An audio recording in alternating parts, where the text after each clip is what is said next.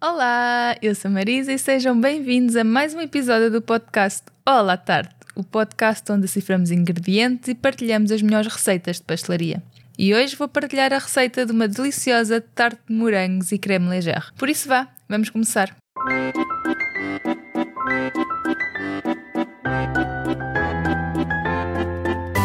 Espero que estejas preparado, pois estás prestes a descobrir a receita de uma incrível tarte de morangos com creme légère. Esta sobremesa dos deuses é composta por uma pâte sucré, um creme légère irresistível e, claro, morangos frescos. Já já vou partilhar o passo a passo desta receita que te vai deixar com água na boca. Aproveita e convida os teus amigos porque esta receita é perfeita para partilhar. Esta tarte rende cerca de 12 porções. Precisa de 30 minutos de preparação, 2 horas de repouso e cerca de 30 minutos de cozimento. O material que vais precisar é um tacho ou uma panela, vara de arames, espátula de silicone, película aderente, um prato para arrefecer o creme pasteleiro, uma batedeira, opcionalmente, uma taça, balança, forma de tarte com 28 cm de diâmetro, papel vegetal, bolas de cerâmica ou metal para cozer a massa a branco ou leguminosas secas, uma faca e um prato de servir. Começamos pelo creme légère, que precisa de estar bem fresco. O creme légère é uma variação do creme pasteleiro, mais leve e perfeito para recheios menos densos. E por isso vamos precisar de um creme pasteleiro e de chantilly para esta receita.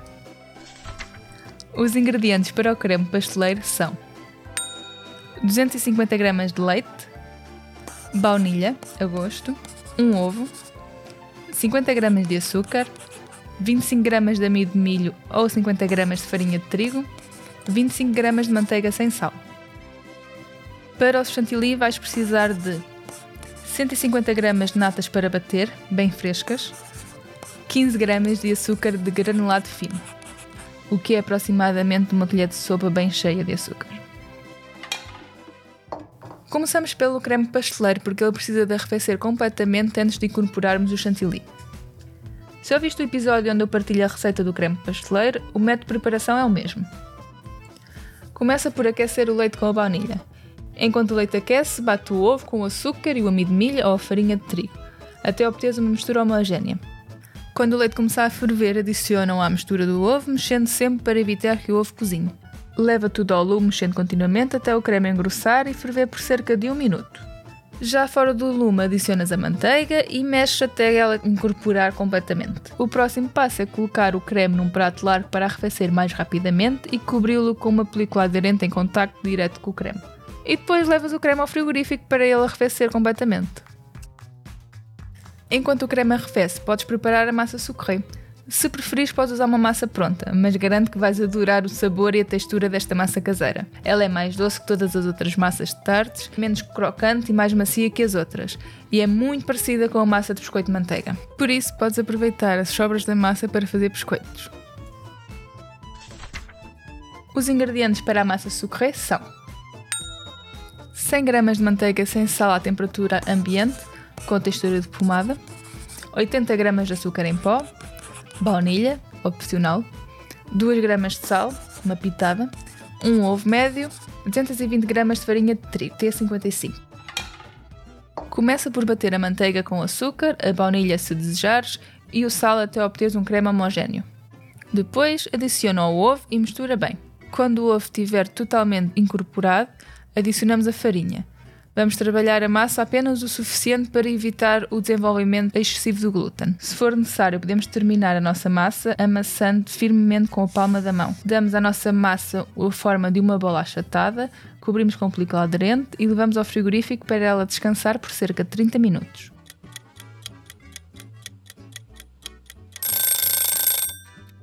Passado esse tempo, pré-aquece o forno a 180 graus Celsius, retira a massa do frigorífico e estende-a com um rolo até obteres uma espessura de cerca de 5 mm.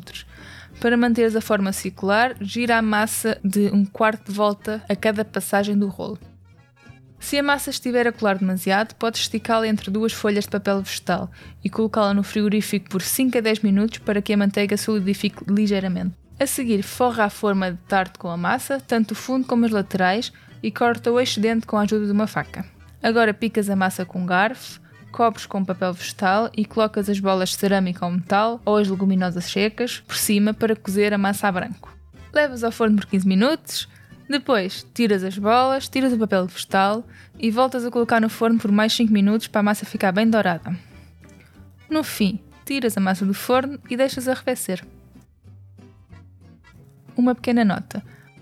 Podes usar aquelas bolinhas de cerâmica ou metal que existem à venda para este efeito, ou então podes usar uma leguminosa seca ou arroz. É importante salientar que se usarmos alguma leguminosa ou arroz para este efeito, os mesmos não podem ser consumidos depois. Têm que ser guardados apenas para este efeito ou então descartados. Cozer a massa a branco significa que vamos cozinhar a massa sem qualquer recheio. Voltamos à receita. Quando o creme pasteleiro estiver completamente frio, retira-o do frigorífico e bate-o até ficar cremoso.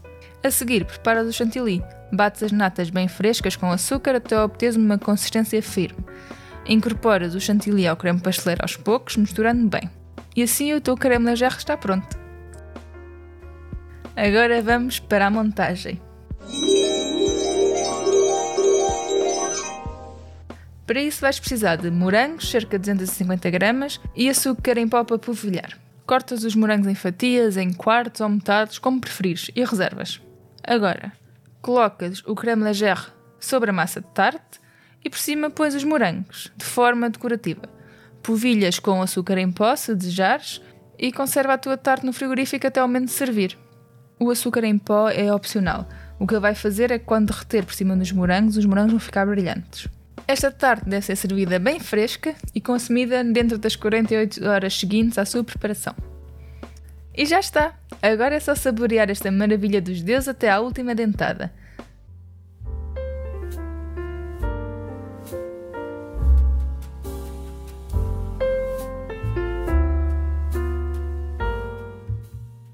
E por hoje é tudo. Se tiveres alguma dúvida, crítica ou sugestão, podes enviar mensagem pelo Instagram ou por e-mail. Todos os links estão disponíveis na descrição do episódio.